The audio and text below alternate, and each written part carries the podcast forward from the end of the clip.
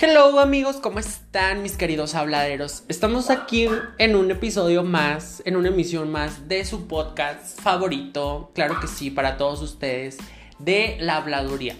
Recuerdan que en el episodio pasado les comenté, oigan, paréntesis, si escuchan un perrito por ahí, aquí somos pet friendly, no le voy a gritar que se calle, ya le gritó acá la, la comadre que tengo enfrente, pero pues obviamente usted sabe que el perrito va a seguir ladrando, entonces espero no sea una distracción para ustedes. Continuando con este bonito podcast, yo les mencionaba que íbamos a tener en esta bonita entrega, un nuevo episodio, nueva emisión, claro que sí, porque yo de la micha, eh, a nuestra querida psicóloga Cecilia Villalobos, que la tengo aquí enfrente que obviamente las historias ya la van a conocer un poquito más, por ahí les vamos a dejar unas bonitas historias de sus reconocimientos para que vean que no es cualquier persona, oiga, ¿usted cree que yo voy a andar inventando, a, invitando a cualquier persona? Pues no, claro que no. Saludos Rolando, porque nunca viniste al podcast, claro que sí. no se crean, también mi amigo Rolando es muy bueno en lo que hace, pero como les comenté, pues él tiene ahorita mucho trabajo, que bueno, nos da mucho gusto por él. Entonces, pues le damos la más cordial bienvenida a este su primer episodio con nosotros. Esperemos que sea el primero de muchos. Y si les gusta, y si no, pues ni modo. Y si no, no les gusta, pues la quitamos a la verga. Entonces, demos la más bien bienvenida a nuestra querida Cecilia. ¿Cómo estás, Ceci? Hola. Muy bien. Nerviosa. Un poco. Fíjate que hace unos meses también he venido pensando así de que, ay, pues hago mi canal, este, invito a mis colegas, etc. Pero la neta es que no. Con todo el trabajo que tengo y así, digo, muy apenas tengo tiempo libre, entonces también mi salud mental es importante. Claro, no hombre, y luego es que la gente piensa que por estar haciendo uno el, el bonito contenido es súper fácil. Y déjame decirle que no, que nada que ver. Uno le tiene que meter mucha dedicación Ahorita estamos utilizando, creo que al inicio de, esta temporada yo les decía que estábamos usando otra aplicación, porque la otra real, en la otra temporada pasada, sí le tenía que dedicar fácil un día para estar editando y todo. What? Ajá, entonces, y lo aparte lo tenía que dejar cargando porque pues sí estaba medio pesadito. Ajá, no manches. Entonces, sí, sí, sí, sí, estaba un poquito caótico. Pero ya con esta nueva cosa, con esta nueva aplicación que tenemos aquí enfrente, pues nos ayuda, es más fácil, es más directo, no tengo que estar editando porque se supone que esta nueva temporada es como que más directa, más así de sin guion, porque en el otro pues era otro concepto, entonces este ya lo mejoramos un poquito. Entonces, ¿cómo estás, Ceci? Bien. Segura. Porque uno de nuestros distintivos de este podcast es que yo siempre pregunto a nuestros bonitos habladeros, es el cómo estamos. Yo en el, en el capítulo pasado decía, a mí de chiquito me caía súper mal que me dijeran, ¿cómo estás? O ¿cómo te fue? Me purgaba, te lo juro. O sea, yo no podía con eso. A mí me molestaba, me causaba un y ¿por qué quieres saber, bueno, y si me fue mal o bien qué? O sea, ¿qué te importa? Ajá, pero nada más como que amigos, o sea, en general, amigos, ah, familiares, o sea, a todo mundo, no me gustaba que lo hicieran. Entonces, ahorita ya, como uno ya crece y madura, según. Queremos creer este, pues ya lo, lo mejoré, ya lo acepté, entonces ya eso es así, porque me preguntan y a veces si necesito hablarlo, mira, ahí me deschongo con la persona, la conozco nada. Entonces ya es una parte muy, muy padre de mí el decir, ¿cómo estás? Entonces, Ceci, ¿cómo estás? Estoy excelentemente bien. Afortunadamente y, exitosamente bien. Qué bueno, me da mucho gusto. Es correcto. Eh, Ceci, bueno, preséntate con nosotros. Claro. Eres psicóloga. Es correcto. Aquí estaba viendo en tu bonito consultorio. Estamos grabando desde su consultorio, lo tiene bien padre. Cabe destacar que yo entré y dije, ay, qué paz, qué alegría. ¿Sí o no te dije? Sí. De que, oye, se siente muy así, muy... Ah". Claro. Así, esa fue la expresión. Sí. Entró y se tiró a sus anchas ahí en mi sillón. Fue como, oye, sí, qué rico. Sí, está muy a gusto, la verdad que sí. Toda la tranquilidad del mundo. Es que, obvio, este... Bueno, pues me presento. Soy Ceci Villalobos para la raza. Que no. Eh, psicóloga Cecilia Villalobos, me encuentran en Facebook. Soy egresada de la UAC de Monclova. Saludos a los monclovenses que van a escuchar. Soy, pues, de esa ciudad. Estoy viviendo aquí hace siete años, no manches. hace siete años que nos conocemos. Hace siete años que oh, estamos aquí en nuestra vida del uno del otro. Bueno, duramos poquito de. O sea, de conocernos siete años. Pero que tenemos ya como unos tres años de no vernos. No más. Más. Como cuatro o cinco. Yo creo. Cuatro. Pues yo duré dos años trabajando y donde estábamos. Aquí puedes decir marcas, no te apures. Ah, bueno, en COE mexicana, esa se ve. Tormento para muchos, Ay, alivio sí. para tantos. Hace unos días me apareció en Facebook, ¿cuál es el peor lugar donde has trabajado? Y yo, ¡Uy, no quiero Ay, que no, claro que no. Ay, Yo, mira, no. la bonita bendición a Me mi dio gastroenteritis, cállate, y bajé Ay, como pues a ti. 9 kilos de peso en dos semanas. Bueno, mira, a diferencia de mucha gente que Ajá. le tiene mucho coraje, yo duré tres años. Así. Esporádicos, vamos a decir, porque cada rato andaba renunciando. Sí. Y moviéndose para Monterrey, Ajá. regresando para. Y para Saltillo. Pero, Ajá. o sea, yo siento que ese trabajo a mí me hizo a forjarme también mucho a la Ah, persona que soy ahora. Ajá. O sea, me dio como que el carácter, no sé. Porque tú sabes la gente que trabajaba ahí. Ay, sí. Saludos, señora Angélica, la quiero mucho. Por eso contacto con ella. Ah, este, o sea, pero sí nos ayudó a forjar el carácter. Eso sí. Fíjate. Inclusive como que a madurar de personalidad. Porque Ah, ¿sí? también nos, como eran personas muy fuertes, o sea, trabajamos con personas que eran muy fuertes, de carácter Sí. fuerte, de presencia fuerte. Tenías que hacer tú tu carácter y tu presencia o te destruías o simplemente el lugar no era para ti. Exacto. Este, ahí por ejemplo, algo que se me quedó mucho es sobre pues cómo te vendes, ¿no? O sea, la apariencia física que dice mucho de ti. No hace mucho eh, fui a comer con mi novio esposo y andaba un chico tocando, ¿qué estaba tocando? El saxofón. Ajá. Entonces eh, lo vi y yo de que mm, su camisa azul eh, desteñida la podría cambiar por una blanca, sus zapatos así, su barba, sus tarjetas de presentación, como mi novio es diseñador gráfico, Ya. me enseña mucho sobre eh, qué la tipografía, qué los colores, etcétera. Y yo vi su tarjeta de presentación y dije, no, por favor. Entonces, Andamos mal, chavo. Ajá, sé que eso, pues sí, se me quedó de coe. Entonces, igual, pues, eh, mi presentación, ¿no? Eh, Claro. Que los vestidos, que los tacones, que el peinado, que el maquillaje, que cuando sí anillos, cuando no anillos, etcétera, ¿no? Entonces, sí es algo que se me quedó, este. Y sí me ayudó como después de eso, digamos, como a creer más en mí misma. Y ya fue. O sea, sí fue, fue mi primer trabajo, ¿sabes? Después de egresada. Entonces, como que me sentía muy pollita, ¿no? Entonces, Sí estabas, confirmo. Sí, exacto. Este, y, y ya, pues aquí andamos. eh, tengo dos años ya dedicándome a la consulta. Este, Ejerciendo tu profesión, ah, vaya. ejerciendo mi profesión como tal. Ahorita estoy haciendo una maestría en una universidad de España, pues es en línea, obvio. Ujú. Sí, voy a España cada rato. Coño, tía, que Claro. vamos, que estamos espectaculares acá. Como yo ahorita te dije que voy a por ti. Pero vaina es esa, ¿no? Sí, este. De hecho, eh, me queda como un año para terminarla. Bueno, claro que la postergué un rato. Y estoy haciendo, estoy por terminar otro diplomado, bueno, un diplomado en tanatología, súper bueno. Entonces, pues sí es la formación constante y luego como que todo el trabajo de, de los pacientes, agenda llena, la lista de espera que te comentaba, que apenas estoy como ya agendando a los que tuve así esperando cosita un ujú. mes, poquito más de un mes, de que o sea, sí, pero dame chance, ¿no? Entonces, pues apenas estoy como que ya terminando un poquito más temprano los sábados y pues este proyecto que, que va empezando, pues espero que, que sea bueno, ¿no? Que rinda frutos. Ay, vas a ver que sí. Entonces, este, pues esa soy yo. He tomado varios eh, cursos, por ejemplo, pues cuando estuve en la universidad, sobre los que tomaste foto. Hay uno muy específico que me gustaría decirle a todos nuestros habladeros. Así te puedes dirigir a nuestro bonito público, habladeros. Eh, que es sobre la diversidad sexual, porque a- algo a- tiene este podcast que es la diversidad sexual. Porque aquí, hombre homosexual, claro que sí, con la bandera, bien firme, vemos. Pero sí, pero eh, es muy importante, o sea, me gustaría, sí me gusta decirlo porque tú sabes que es algo, un tema para mí muy, muy de mi talón de Aquiles, por así decirlo. Y algo de lo que yo siempre he querido hacer es como que dejar huella justo dentro de la comunidad. Porque hay muchas, muchas formas de apoyar, pero siento que no ha habido una forma correcta. Y como que todos quieren utilizar la, la comunidad como que para sacar provecho. Lo vemos que ya está por in- iniciar el Pride. Entonces es. ahorita ya mucha gente va a empezar con que, ay, claro que sí, yo los apoyo, pero nada más este mes. Entonces, este... Sí los apoyo, pero ay, cómo me choca cada que dicen sí, pero no, Ajá. es sí o es no. o sea, Exacto, es cállate. así.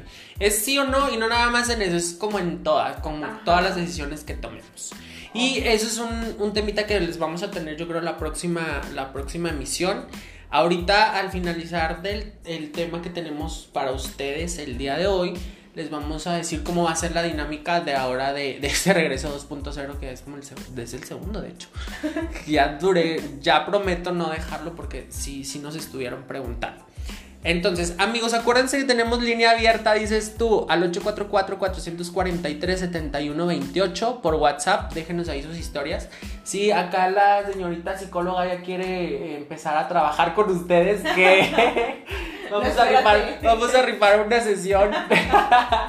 No. No, es cierto, todavía no, porque estamos oyendo que la, que la mujer tiene mucho trabajo, entonces... Ya sé. Ahorita, ahorita checamos eso, ajá. Pero si usted nos quiere dejar sus comentarios, nos quiere contar su historia, ya sabe que este espacio es de usted, de ustedes. Puede contar toda su historia, su vida, cómo le fue, que el novio, que el amante, que el todo, que el divorcio, que la escuela, que la relación. Ah, Mire, usted cuénteme todo. Ya yo me encargo de leerlo y, y contarle aquí a toda la gente. Es más, yo lo cuento como si fuera mi historia. ¿Qué le hace? ¿Qué tiene? ¿Qué tiene? Sí, sí. Exacto. Entonces, bueno, me, me interesaba mucho que te, o sea, que te presentaras y dijeras, pues, a lo que te dedicas, tu especialidad, lo que has hecho. Porque tú sabes que eh, estamos en una sociedad donde todavía le cuesta mucho a la gente acercarse como que a la psicología, ¿no? Así. A recibir terapia, a estar en terapia. Yo es algo que desde el capítulo, desde la temporada 1 hasta la esta temporada segunda, Ajá. es algo que yo les digo mucho a mis habladeros, a, la- a todos ustedes, de que es muy importante tomar terapia. Es como la pastillita feliz, por así decirlo. Claro. O sea, no vengas tú a decirme que vas a encontrar una pastilla que resuelva todos tus problemas y si la quieres se llama terapia. Claro que sí. Así es. Porque a mí me ha ayudado mucho y espero que me siga ayudando porque es algo muy bueno en lo que te ayuda a conocerte a ti mismo y que a veces tú sabes que los problemas no son de terceros, es de uno mismo. Entonces, claro. Era muy importante para mí integrar a alguien a, a este podcast y que diera esta toda su expresión profesional porque es muy importante llevarlo de la mano y como te dije no no quiero que nada más quede de, ay sí pues nada más habló de su vida de, de sus vivencias no o sea queremos ayudar a la gente ese es el fin no Claro. De hecho, eh, por ejemplo, en mi práctica tengo, bueno, mi población que más atiendo son jóvenes adultos. Jóvenes adultos hasta los 35 más o menos. ay son Bueno, perfectos incluso, ¿Qué tienes con los treintañeros no nada, o sea que digo jóvenes adultos, ya no estamos tan jóvenes, pero es una cada mentalidad de 65 años hablando. este, no, o sea, por ejemplo, me acuerdo que mi primer paciente tenía 14 años, hace, oh my god, ahorita ya tiene 16, tan linda. Este, saludos, ¿sabes quién es? Am, pero más que nada son adolescentes de 17 años y pues te digo jóvenes adultos porque va hasta los los 20, los 30. Sí he atendido señoras de Ujú. 53 años, 54 años, pero vienen dos, tres sesiones y abandonan porque les cuesta mucho trabajo a los adultos, muy adultos, aquí adultos de 30 años, hablando verdad. Trae un adulto que se haga cargo. Este, les cuesta mucho trabajo hablar desde, por ejemplo, la niñez. ¿no? claro Obviamente cuando una, en este caso que solamente atendí mujeres adultas de esta edad, bueno, de este rango, pues eran por problemas con el esposo. ¿no? ok Pero pues no solamente, tú sabes, un problema con la pareja no es solamente de pareja. Ujú. Muchas ocasiones, y yo se los he dicho cuando me piden, por ejemplo, eh, terapia de pareja, yo les digo, es una terapia breve, o sea, de 6 a 10 sesiones, porque muchas ocasiones son problemas individuales de cada uno que van y afectan la dinámica de pareja. Ujú. Que lucha de poderes, que quiero tener la razón, que tú no haces, que tú no esto, que tú no aquello. de mi relación pasada no vas a estar hablando aquí no sé cuántos se puedan identificar. Este, pero sí, o sea, te digo, abandonaban las sesiones por lo mismo de que cuando yo les hacía ver, es que no es solo un problema de pareja, es la dinámica que tú traes aprendida de cómo te criaron tus padres, de incluso la dinámica entre tus padres porque lo aprendiste. Entonces, que desaprendan algo después de los 50 años cuesta, en el caso de las mujeres que atendí, pues amarrarse los ovarios y decir, me voy a ser responsable. Y muchas de mis ocasiones... sentimientos Exacto. Eh, les cuesta. Entonces prefieren abandonar Y las sesiones ajá, que abandonar a la pareja. Entonces, Qué justo- bueno que no tengo 50 años. No, oye, justo tuve un paciente que hace como un mes di de alta, que anteriormente él también había tomado terapia, este, y me dijo, justo mi psicólogo de hace como dos años me dijo, es que necesitas, o sea, ya honestamente, dejar a la chica con la que estás porque pues te hace muchísimo daño. ¿A quién dejó? Al La- psicólogo, claro que sí. Oiga, no creo que esto de que se. No, o sea. Le está ventilando los casos, son ejemplos, no es No, así claro. como que va a decir, ay, voy a ir, me van a sacar ahí. No, No, no, oiga, no, no. es para que usted entienda. Es precisamente como para que logren identificarse y digan, Ujú. "Mm, no manches, sí, o sea, sí soy. Exacto. Porque pasa como cuando te molesta una persona, que justo lo, lo escuché en tu podcast de Amistades Amigo, de tus amigas que, que te caían bien así, gordísimas. Ay, las perras las odio. no es cierto, las quiero mucho. Porque nos identificamos con algo de esa Ajá. persona. Entonces, ¿por qué no lo aguantamos? Porque es algo que yo todavía no resuelvo de mí mismo. Y Ujú. venírmelo a topar en otra persona, cállate el hocico, ¿no? O sea, Exacto. no, no. Algo hay de eso, qué bueno que tocas el tema, porque justo vamos a hablar de los temitas que hemos hablado en esta segunda temporada. Y algo que fue muy. El episodio más escuchado y el más favorito de esta temporada ha sido Amistades Amigo. Como justo lo acabas de decir que escuchaste. Y esto que acabas de decir, de que justo la- me caían gordas, porque sí, o sea, la mayoría de mis mejor, hasta tú me caes gorda y tú lo sabes. y se sabe, o sea, la vieja era insoportable. Pero. Ay, cállate. Pero, algo estamos aquí. Exacto, pero siempre termino eh, liándome, o sea, no liándome de lío, sino relacionándome con este tipo de con que este me he liado con mi tío. O sea, que me he terminado por juntar con estas personas Ajá. con las que llegué a tener alguna discrepancia o que les hice el fuchi. Y sí, porque por ejemplo, yo antes era una persona muy eh, cohibida, aunque no pareciera. Aunque no pareciera, Ajá. a mí me causa mucho conflicto ver a alguien que llega y desborda alegría y felicidad. Ok, Porque siento que yo quisiera ser así. claro. Pero yo sé que lo soy al momento en que yo agarro confianza. Yo no soy así con todo el mundo, tú me conoces, ¿no? Sí, obvio. Pero al momento de ver así, yo digo, ay, güey, bájale tres rayitas a tu ánimo porque me está sofocando mi existencia. Entonces, eso me causa mucho conflicto. Y justo todas estas personitas con las que ahora son mis amigas y muy cercanas, porque acuérdate, no se dice mejores amigos, se No, dice claro que no. amigo cercano. Ajá. Este, justamente es. Es esto, o sea, me causaba eso, ese conflicto de ellos. Por ejemplo, la Francis de allá de, de Cuatro Ciénegas, te mando el beso, prietita. Así le digo de cariño. Este, también, o sea, la vieja era, era, es muy directa, llegaba, imponía. Entonces, sí me imponía, pero yo decía, ay, o sea, ay, no, es que me caí gorda, ¿sabes? Pero era así como que decir, yo quisiera ser así, vemos, Claro. no, no, tampoco. Pero sí me causaba un conflicto que ya después me terminan diciendo, güey, es que tú eres igual. Entonces sí, sí es muy cierto esto de que nos puede causar cierto, cierto Conflicto. conflicto ver a alguien que es muy similar a nosotros. Exacto. Y como es tan similar, y sabes qué, también te voy a decir una cosa. Eso me pasa con mi sobrina, la que nació el mismo día que yo. Ay, no puede ser. O sea, no, yo la quiero mucho, la Ajá. quiero mucho. Pero de todos mis sobrinos, ella es la única que me sostiene la mirada. Ok.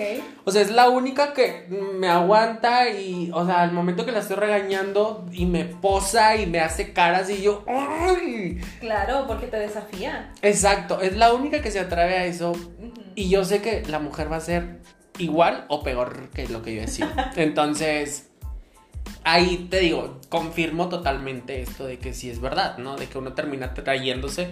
O sea, no, le molesta algo que es muy similar a ti. Claro, es que por ejemplo eh, me pasa en las sesiones cuando pues estoy atendiendo a un paciente y le pregunto sobre la relación con su mamá o con su papá o con sus hermanos, ¿no? En la familia.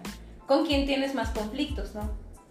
Ay, pues con mi mamá. Y ok, ¿por qué con tu mamá? Y cuando me la empiezan, por ejemplo, a describir, les digo, y tú eres muy similar, ¿verdad?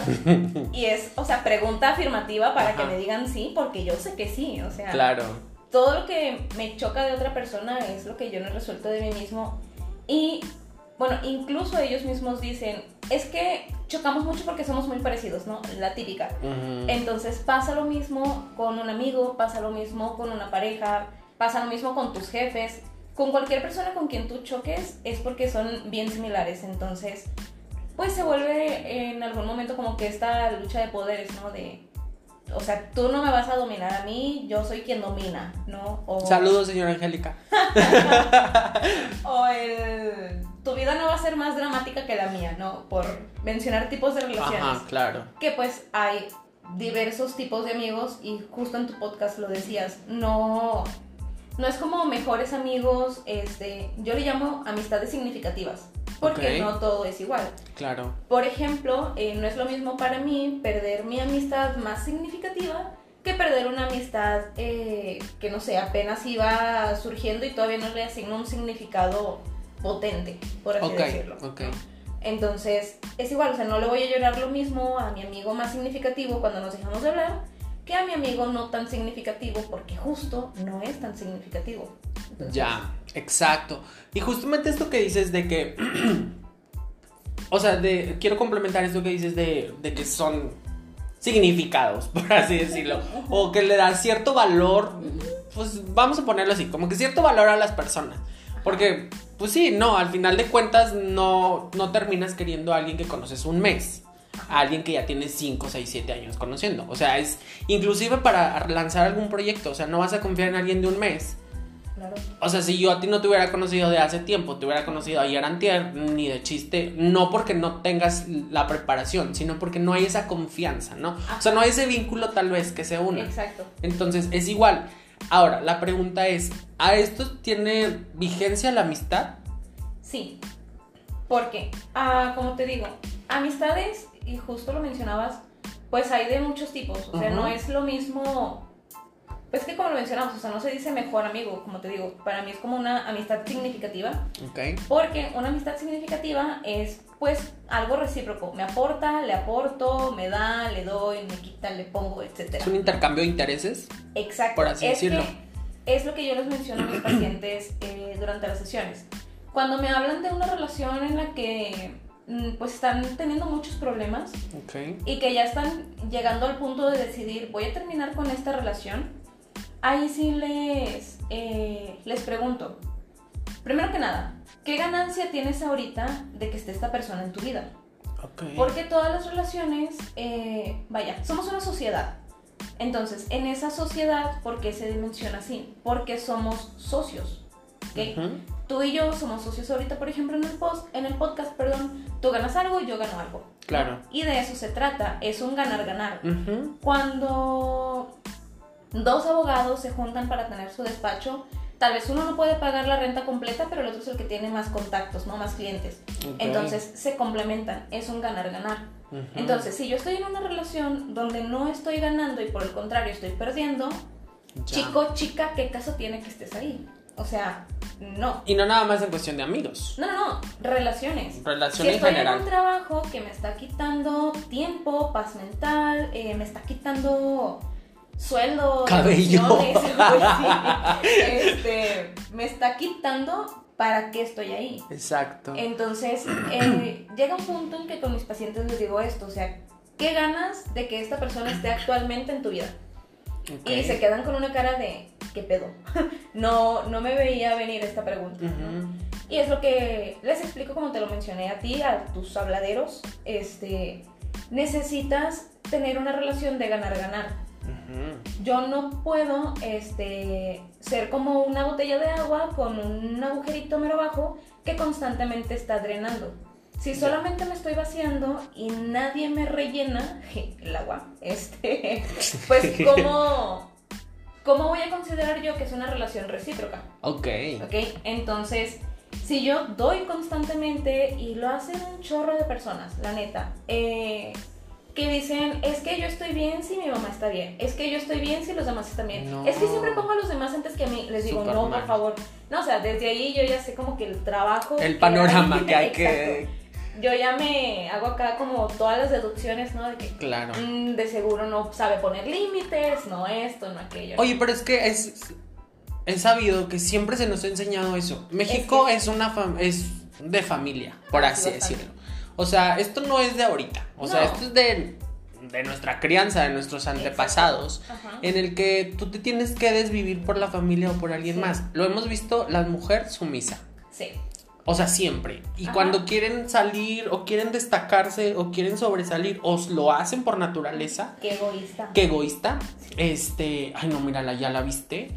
Es que. ¿y por qué no quiere tener hijos? No, hay algo Ajá. raro. O sea, ¿sabes? O sea, entonces, Ajá, Y es justo también lo que les menciono a mis pacientes, que por ejemplo, sobre todo se quejan mucho de, de los padres y como justo atiende esta población joven, pues más que nada esos son los conflictos, ¿no?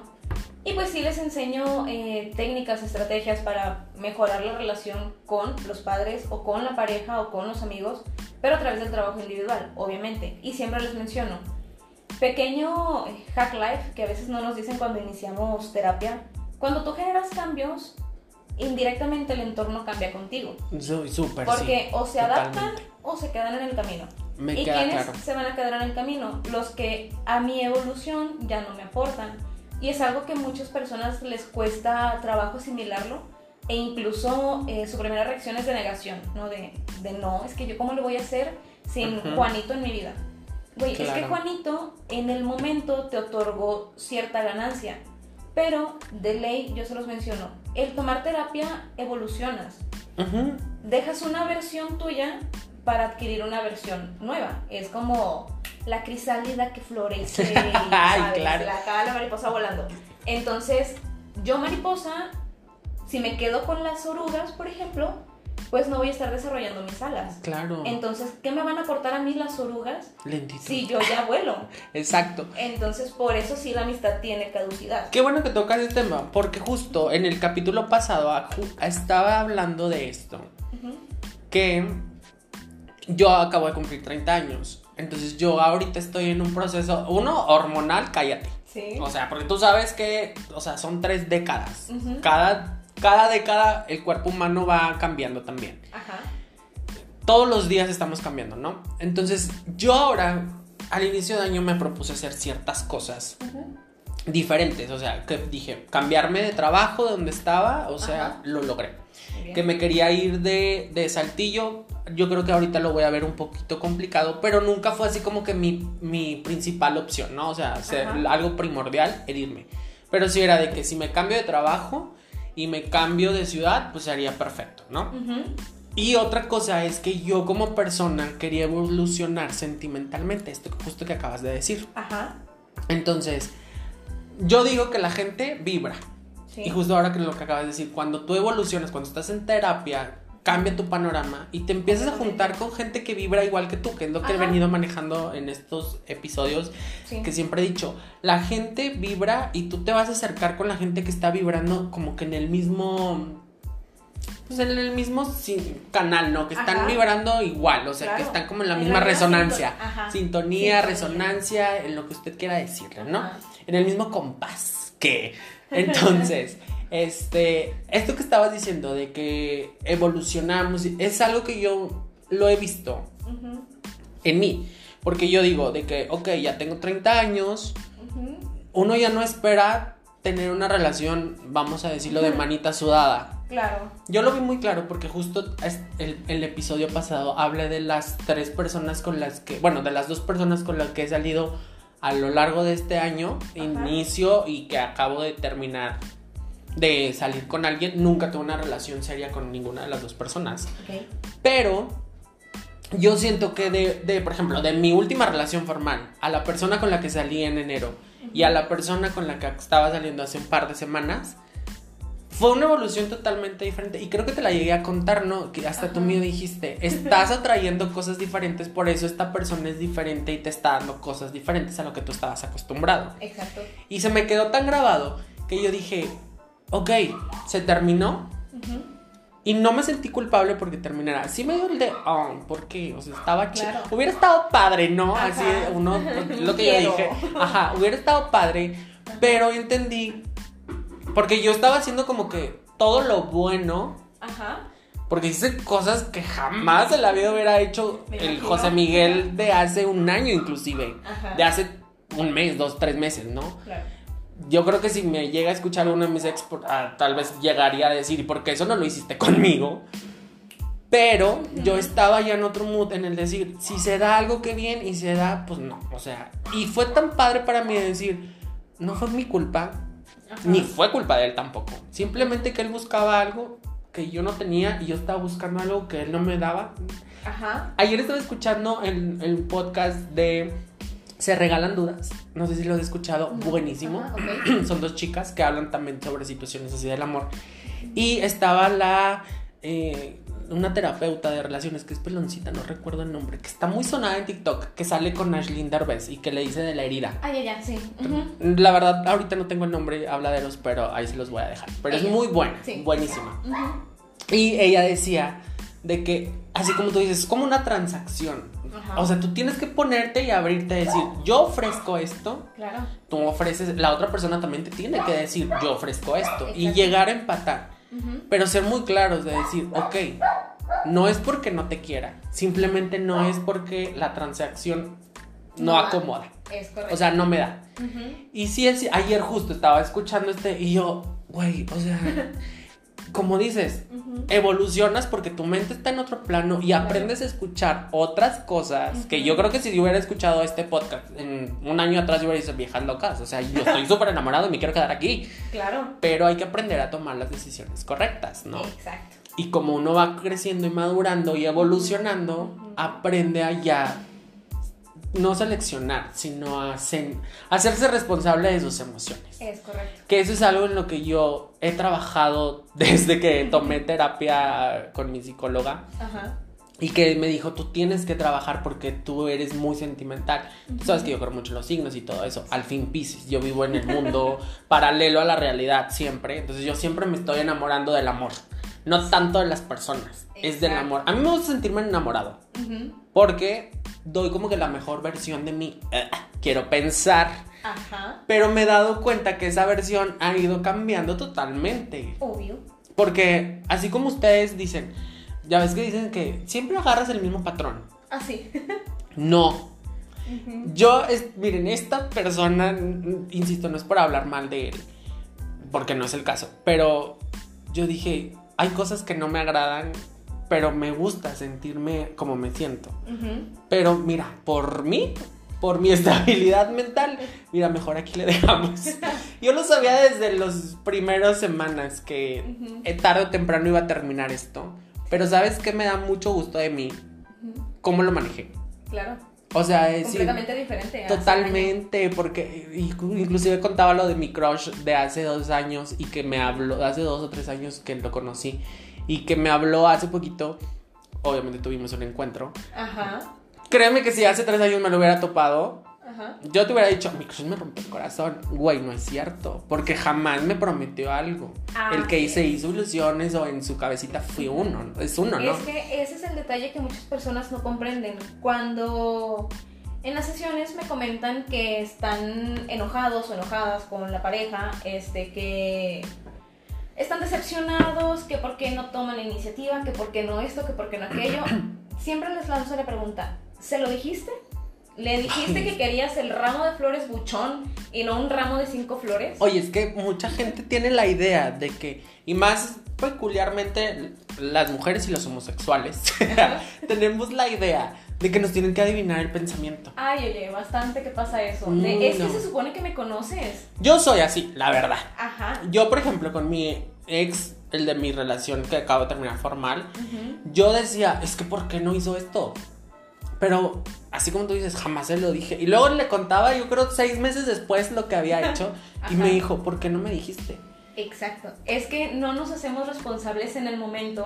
Es más fácil echarle la culpa al otro que hacerme responsable. Eso, totalmente. Y siempre les digo, por ejemplo, a mis pacientes, y hace rato mencionaste la palabra no fue mi culpa y no fue culpa de él. Siempre les digo, cambia la palabra culpa por responsabilidad. Porque la culpa te deja con esta sensación negativa en un hoyo oscuro, profundo. Como si eh, fuese daño o algo así. exacto, daño o sea, colateral, dices tú. Es que te autoflagelas. Claro. Eso es lo que hace. Y nos culpa. encanta hacernos los mártires. Claro, o sea, yo les digo, si te vas a... ¿Cómo les digo? Este, ¿por qué el masoquismo? Siempre les pregunto, o sea, ¿por qué el masoquismo? Ajá. Masoquismo en lo sexual, va, chido, pero el masoquismo emocional, Me encanta. no. Quiero más de ese. ¿Dónde, dónde? ¿Dónde, dónde? Por Este, favor, Cristian Grey, ven a mí. entonces, Les digo, no uses la palabra culpa porque es llenarte de más emociones negativas. Es que porque no hice, es que porque no dije, es que esto, es que aquello. Si tú lo cambias por la palabra responsabilidad, cambia incluso eh, pues la energía que te deja esa palabra. Claro. Yo fui responsable de no decir, yo fui responsable de decir, de hacer, entonces eso me deja un aprendizaje y yo digo, en un futuro eh, me propongo no caer de nuevo en esta conducta, es decir, tomo acción positiva cuando hablo de responsabilidad. Si digo culpa, siempre voy a estar en ese hoyo negro y no voy a salir de ahí. ¿no? Claro. Para que ahí lo tomen como tip, please, dejen de decir culpa. Oye, y si se puede, si se puede. Les voy a decir Sí. porque también te digo que les comentaba yo lo que hacía. Yo justo hacía eso antes de, de culpar a la otra persona. Ah, sí. Cuando sabía que el que yo quería que me debían el pensamiento era a mí. O por nada más por el simple hecho de cancelarme un plan. Yo me ponía histérico antes. O sea, era de un. "Uf, no te soporto. Y al siguiente día que, no sé, tocaba ver a la persona, le seguía. O sea, en lugar de aprovechar el momento, Sí. seguía molesto por eso y desaprovechaba todo el tiempo de calidad que a lo mejor pude haber tenido con esa persona. Claro. Y ahora fue todo lo contrario. Por eso Ajá. te digo que me dio como que la nostalgia de saber.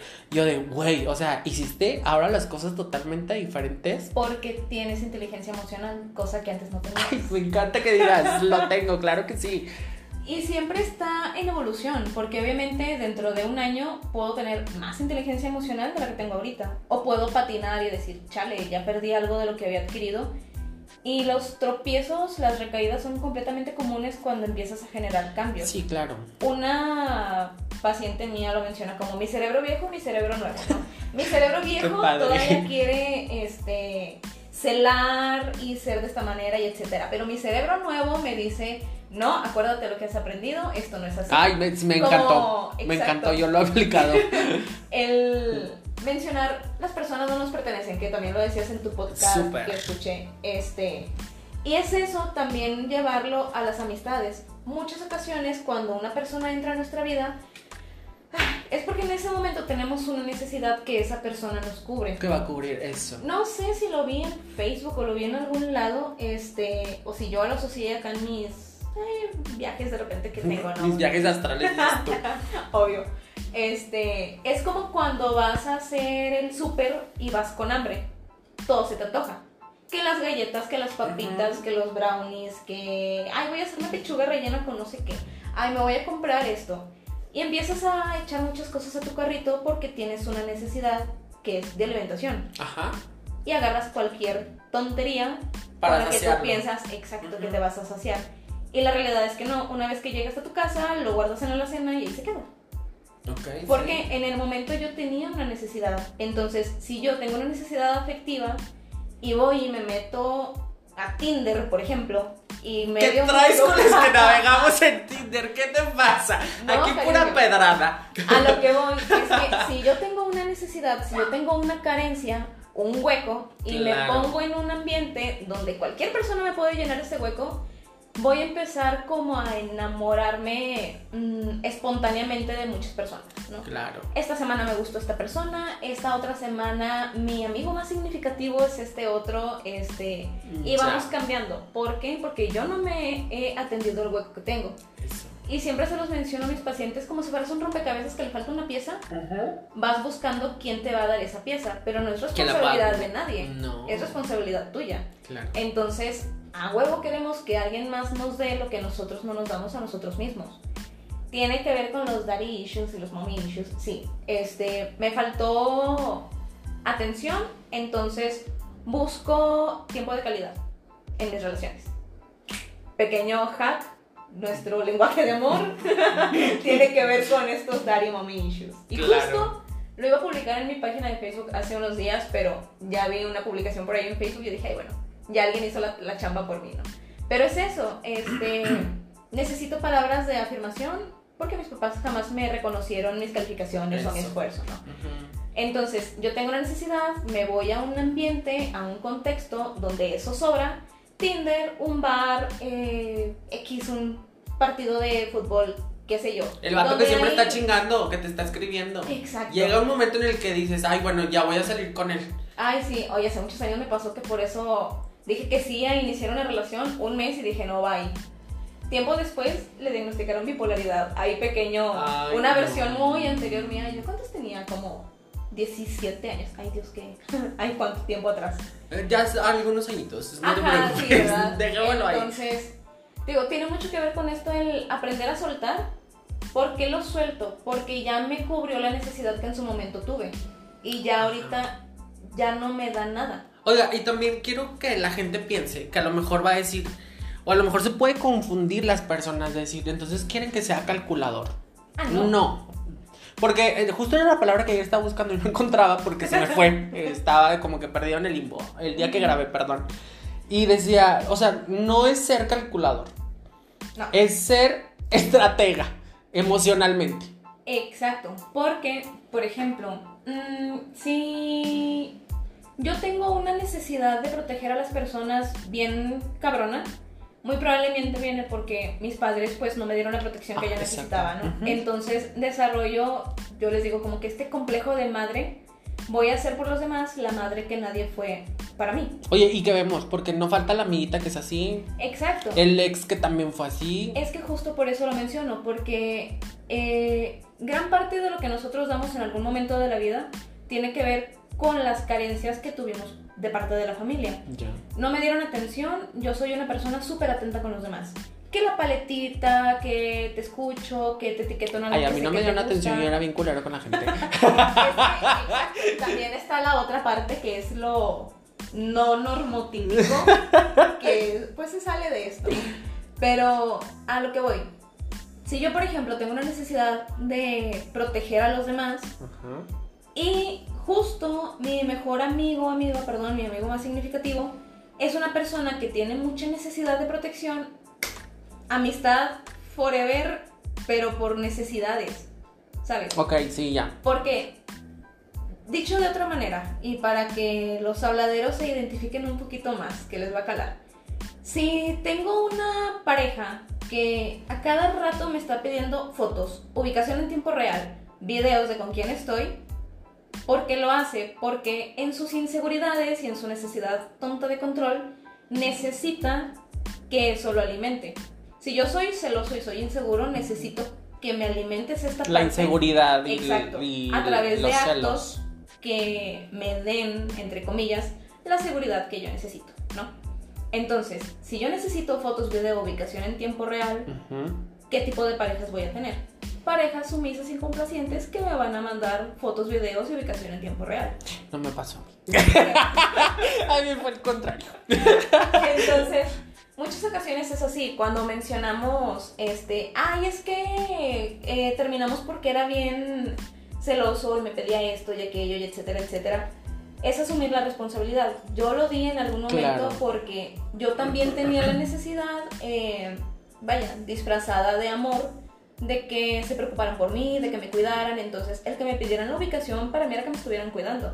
Oye, Y y, no. y esto también, como dices, o sea, de pareja, porque se me vinieron a la mente varios amigos que tuve en su momento, Ajá. de que eran muy posesivos Ah, sí. de, la, de la relación.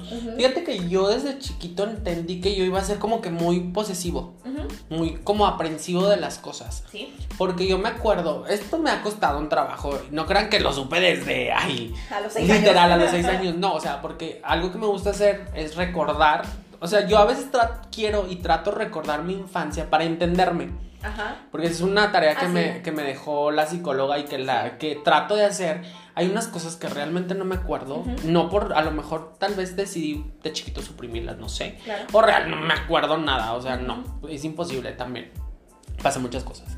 Pero yo me acuerdo muy bien. O sea, cuando me dijeron, me dijo la psicóloga, es que tú tiendes a ser muy controlador y muy posesivo. Yo dije, ¿qué? Claro que sí. No, y se me vino a la mente una vez. Yo estaba chiquito y eh, me acuerdo perfecto, en el kinder yo tenía un amiguito y resulta que ese amiguito tenía un hermano y cuando me dices que él es mi hermano, yo sentí que se quebró mi corazón porque yo lo veía a él como mi hermano. Yo siempre quise tener un hermano más grande, Ok. más grande que yo. Ajá. Varón de preferencia, porque tengo pura hermana mujer. Sí. Saludos, perras.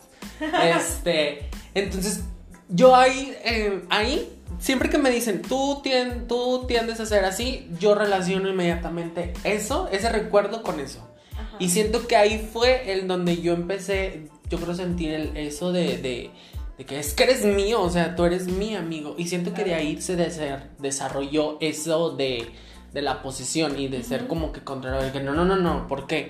O sea, si tú dijiste que eras mi hermano, tú, o sea, que somos amigos y somos hermanos, ¿por qué le estás diciendo al otro hermano? Güey, relájate un chingo. Entonces, de ahí viene mi intensidad. Me queda, detec- mira, detectado el momento. Claro. Entonces, esto también te digo, porque toco ese tema de, de que los amigos, porque hay amistad, por ejemplo, yo le mando el saludo a Carlita Iturbe, ella y yo, una amiga de Monterrey. Siempre la meto porque es la más reciente que he tenido como que conflictos. Bueno, no conflictos, tuvimos unos meses de mucha vivencia. Entonces a ella yo una vez me enojé mucho con ella porque ella es de un corazón bueno y blando y chalala, chalala. Yo no soy este amigo, tú, tú me conoces, yo no soy así de los que, o sea, si necesitas una palabra, sí voy a estar ahí. Ajá. Pero yo puedo pasar meses y años sin hablarte, pero si me necesitas y me escribes, como no, con mucho gusto, a quien hay que enterrar.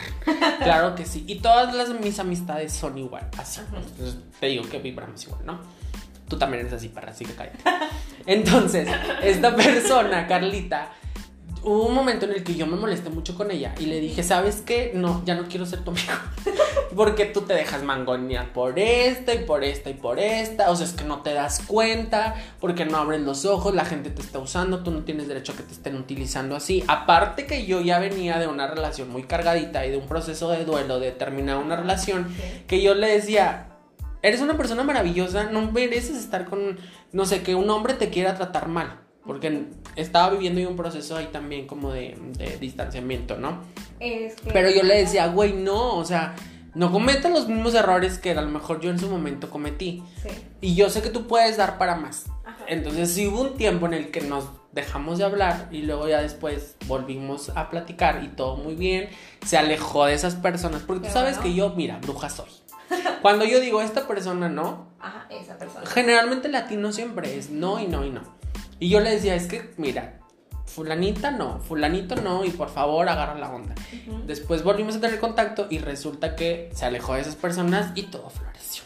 Es que sí pasa. Eh, y pasa igual con amigos. O sea, hay amistades que te absorben mucha energía, que son amistades muy demandantes. De. Y pues volvemos a lo mismo. Carencias que tengo por parte de mi familia, voy y lo busco en otra persona. Entonces, el que yo me aferre mucho a alguien es porque es como mi zona segura, ¿no? Claro, tu zona de confort. Exacto. Es, ah, les menciono yo a mis pacientes, como este salvavidas en medio del océano, ¿no? Es quien me ayudó a estar a flote y salir de esta situación, etc. Yo, qué, qué chido. eh, muchas personas actuamos como factor de cambio de otras de manera temporal. Porque llegamos a su vida cuando tienen una necesidad. Pero Claro. no solamente esa persona la tiene, yo también. Que era lo que te mencionaba. Está esta persona que tiene mucha necesidad de proteger a alguien. Necesita una persona. Yo no te quería proteger, perra. No te sientas tan importante. Pero tú sabes que da mucho coraje, o sea, como que traten mal a las personas. Y que, Exacto. como. Es que yo llego en un momento en la vida en el que yo siento que mis ojos se abren y yo quiero que todo el mundo los abra. ¿Por qué? Porque yo no quiero que la gente pase lo que yo pasé. Pero ¿sabes que eso es agresivo? ¿Qué? El que quieras que las otras Que yo soy agresiva. Sí, o sea, o sea, obviamente ya lo entiendo que no es como yo quiera ni cuando yo quiera ni le voy a llegar a decir, perra, haz esto, porque cambia. Todo el mundo tiene nuestro proceso. Oye, a mí me llevó 30 años llegar a la fase en la que estoy ahorita. Ajá. En este Goku dices tú. O sea, obviamente yo sé que cada persona tiene su proceso, pero uno se desespera porque quisiera, quis, mira, chica, yo quisiese que todo el mundo dejara de pare de sufrir. Pero sea, sabes que eso tiene que ver con tus propias limitaciones Claro, claro, claro, obviamente. O sea, obviamente yo sé que eso es mi culpa, no mi culpa, mi chamba, exacto. O sea, es mi chamba de decir, tú tienes que aprender a lidiar con eso. De que no toda la gente... Ajá. Y me lo dijo mi papá hace poquito. ¿Qué? Porque estábamos platicando, mis papás últimamente no son mis confidentes porque no van a ser mis confidentes, pero ya tenemos una relación chido. muy padre. Ajá. De hace muchos que no tú llegaste a saber que no teníamos como que mucha relación.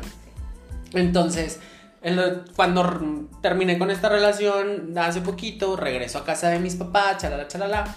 Pasan los meses y estábamos hablando de una persona. No voy a decir marcas, porque luego van a sacar quién es. Este, entonces le digo, ay, ¿por qué estaba así esa persona en tal reunión? Dice, no, pues es que tiene problemas, pues, pues no, o sea, con su pareja y que no sé qué. Y yo, ay, pero, pues ya, o sea, next, ¿no? Ajá. Y mi papá me dijo, a ver, no todos tienen la facilidad que tú tienes de pasar al siguiente, o sea, de De avanzar. página. Y yo dije, ¿qué? Mi papá diciéndome eso a mí. Para empezar, fue así como que me reconoció algo, como tú dijiste, ¿no? Hace poquito, de- o sea, ahorita que estábamos hablando. De que me reconoció que soy fuerte. Gracias. Y segundo, o sea, ¿cómo? o sea, me está ¿Quién diciendo que soy muy perra, ¿o qué? ¿Quién. ¿Qué? ¿Qué te pasa? Y sí me sentí padre, pero también entendí de que, sí, o sea, eso yo estoy consciente de que. Ajá. la gente no va a actuar como yo quiera ni como yo espero. Jamás. Somos un mundo totalmente diferente. A cada persona nos llega su proceso. Y es que somos cambiantes, o sea, por ejemplo, tú y yo nos conocimos hace siete años y no somos para nada la versión de hace siete años. No, nada. Entonces, es eso. Incluso si yo ahorita hablo con algún amigo y hablamos hasta tres meses después, no voy a ser la misma persona. Claro. ¿ok? O puedo estar más dañada o puedo estar más saludable. Claro. Hay siempre como que esta, eh, digamos, polaridad hacia la cual me voy a hacer, ¿no? Ujú. O positiva o negativa, pero en lo que para mí es positivo o negativo. Eso Ujú. entra en el concepto de cada quien, ¿no? Pero es justo si ya en algún momento, pues no estoy en sintonía con mi amigo o amiga, es completamente saludable soltarlo. Y muchas ocasiones lo que pasa es que no se da el divorcio emocional. ¿Sabes? Después de que ya se terminó la relación, no estoy aventándote pedradas, amigo, de verdad. Se está identificando mucho. Este, tiene que ver precisamente con, o sea, sí, ya se terminó la relación, pero luego viene el proceso de duelo. Si fue una persona muy significativa, es un duelo, es un duelo, para empezar. Si no representa algo para mí, realmente no voy a tener un duelo, no voy a sentir una pérdida, porque no era significativo, entonces daba lo mismo si lo tenía o no lo tenía, ¿no? Claro. Pero si es una amistad significativa, voy a tener un duelo tal vez súper pesado de mucha ira, mucha tristeza, negación y es parte del, de lo que hablábamos del proceso de desapego, ¿no? El, el aprender a soltar, que también lo mencionaste por ahí en tus podcasts. Este, muchas veces nos aferramos porque estamos insistiendo en la versión de esa persona cuando la conocimos Mm, y la versión que yo era. claro. Entonces, sí o sí, ah, si una relación llega, digamos, no sé, a 80 años de vida, la relación tiene que ir evolucionando. Porque si no, nada va a pasar y siempre va a estar estancada y bye. Se vuelve monótono, ¿no? Exacto. Lo- o sea, vivir lo mismo siempre. Ajá. Ay, es muy Entonces- difícil. Si, por ejemplo, la relación evoluciona, es porque ambos estamos evolucionando. Ok. ¿Ok? Si uno evoluciona y el otro se queda, pues es donde hablamos de que ya no vibramos igual, ya no estamos en el mismo plano. Y yo se los explico a mis pacientes de esta manera como, no sé, está un post-it, está una hoja eh, de máquina y está todo el tamaño de mi escritorio, por ejemplo. Digamos, tú al principio estás en el post-it, en ese terreno. Eso Ya. es lo que tú conoces, esa es tu realidad. Luego evolucionas a la hoja de máquina, ¿no? Es otro territorio y se crea este miedo la incertidumbre porque estoy donde no estaba antes. Entonces, ¿qué versión voy a hacer yo ahora? ¿Cómo voy a actuar ante ciertas cosas? ¿Qué voy a decir? ¿Qué voy a hacer? ¿Qué onda con mi toma de decisiones? Y un sinfín de preguntas y miedos que nos surgen. Y ahí es donde decimos, al, o sea, malamente o coloquialmente, que la persona nos queda grande o nos queda chica lo que Ay, somos, sí. ¿no? Porque Esto mira, es demasiado para mí. Bueno, ajá. Bueno, eso siento que lo dicen las personas que no saben ni qué, Ajá. que ni se conocen. que o se sea. Ajá, para empezar. Pero eso me lo dijo a mí la psicóloga. eh, pues bueno, X lo voy a decir. O sea, la psicóloga me dijo, tú estás en un plano de madurez de este tamaño, o sea, hasta cierta línea, y él está hasta otro nivel, ¿no? Sí. Entonces, o tú te Le va. pones a su nivel, Exacto. o él sube. Ajá. Pero tú no puedes esperar que ese de subir de nivel sea en dos, tres días. Exacto. Puede tomar años. Sí. Entonces ahí es donde las personas debemos de recapacitar Así. y decir, yo acepto realmente a esta persona con este grado de madurez y debo de aprender, que eso también lo, lo escuchaba en el podcast de ayer de, de estas chicas, que Ajá. es que sí, de verdad que sí, escúchenlo, es muy bueno. Porque aquí, mire, no somos envidiosos. Ah, Aquí claro. re- recomendamos, claro, recomendamos todos los podcasts. Entonces, eso decían de que tú tienes que aprender a reconocer tus sentimientos y los sentimientos del otro, pero es tu decisión si te quedas. Y con esa decisión, tú vas a decir, ya, si se llega a terminar, no vas a responsabilizar a otra persona. Claro. Que eso me tocó a mí hacerlo realmente ya ah, cuando ya había terminado la relación esta que pasé. Ujú. Ahora yo te puedo decir tranquilo y feliz de la vida decir si se terminó fue por los dos. Ajá. Me hago responsable de lo que me toca a mí, Claro. como la otra persona se tiene que ser responsable de lo que le tocó a él. Ujú. Pero pues esto no fue por falta de cariño, porque cariño hubo bastante. Claro. Pero realmente no solo eso basta. exactamente. Nunca es suficiente. es transacción, es una me das exacto, o sea, exacto, o sea, me das te doy. Hubo puntos en los que no nos pusimos de acuerdo y jamás nos pusimos de acuerdo, pero es- eso nunca quitó el gran cariño que yo sentía por esa persona y que siento, porque eso es bien importante también decir de que independientemente que las personas se vayan, llámense amigos, familiares, este relaciones, parejas, no sé, perros, mascotas, todo. Ajá. Re- o sea, cuando tú llegas a este punto de decir, ya no está a mi lado, no vas a decir de que, ay, ya no la quiero. O sea, bye. No. O sea, no. Es. ¿Qué? Entonces, ¿Qué- qué está pasando? no es como que decir bye. O sea, es. Siempre va a quedar algo de esa persona aquí, adentro. En recuerdo, en sentimiento. El y- aprendizaje, Y eso, ¿sabes? el aprendizaje. Porque si no aprendiste algo de una relación, entonces déjame decirte que perdiste tiempo de tu vida. Exactamente. No, no, no, como que no, no se logró el, el cometido de, de esa relación. Ajá. Porque son experiencias, son vivencias y es madurar. Así es. Y bueno, para ya no largarnos más, porque creo que sí, yo creo que ese es el más larguito que vamos a tener. Yo creo. Este. Quiero agradecerte bastante, Ceci, por haber aceptado la invitación a este Gracias. podcast. Espero y el siguiente episodio puedas estar con nosotros, obviamente. Eh, ¿Tus redes sociales cómo están? Ah, en Facebook, psicóloga Cecilia Villalobos. Así tal cual. Así tal cual. Ya le estoy diciendo que haga Instagram porque ahorita le iba a etiquetar amigos y la señora esta no tiene. Es que soy muy poco constante con subir contenido, entonces digo, Ya te vamos a con ayudar. una sola red social tengo como para decir, ay, sí, compartir también acá. No. No te preocupes, ya te voy a ayudar yo en eso. Y bueno, mis queridos habladeros, los vamos a dejar con este bonito episodio. Espero ya hayan entendido el mensaje de aprender a soltar, de que las personas no son para siempre, de que cumplen un propósito y que siempre es quedarse con lo bueno. Y con lo malo se aprende, con lo bueno se memoriza, así de fácil, y se le guarda cariño.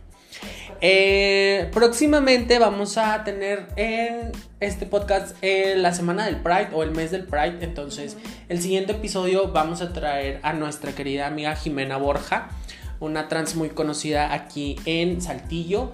Y espero les pueda aportar más que nada conocimiento y educación sobre este tema que realmente nos hace mucha falta. Yo soy su amigo Romes y tenemos aquí a la licenciada Ceci Villalobos. Fue un gusto haber hablado con ustedes. Hasta luego, habladeros. Ahí nos vemos. Chao, chao, adiós.